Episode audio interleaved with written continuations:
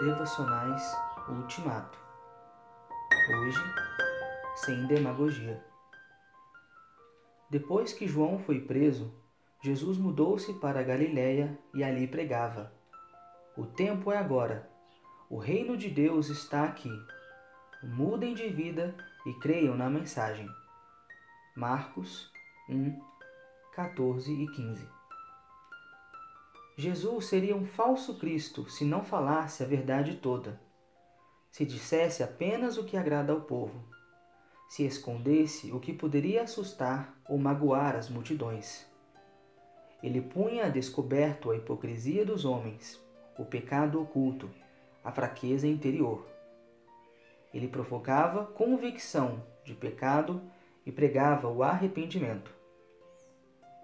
O amor que Jesus demonstrava não era do tipo piegas, antes um amor libertador, que trazia em seu bojo palavras cortantes e candentes, sempre com o propósito de despertar, curar e salvar. Ele dizia: Vinde a mim todos os que estáis cansados e sobrecarregados, e eu vos aliviarei.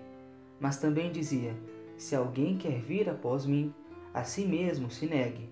Dia a dia tome a sua cruz e siga-me. Jesus ofereceu água viva à mulher samaritana, mas também não deixou passar em brancas nuvens a sua vida particular.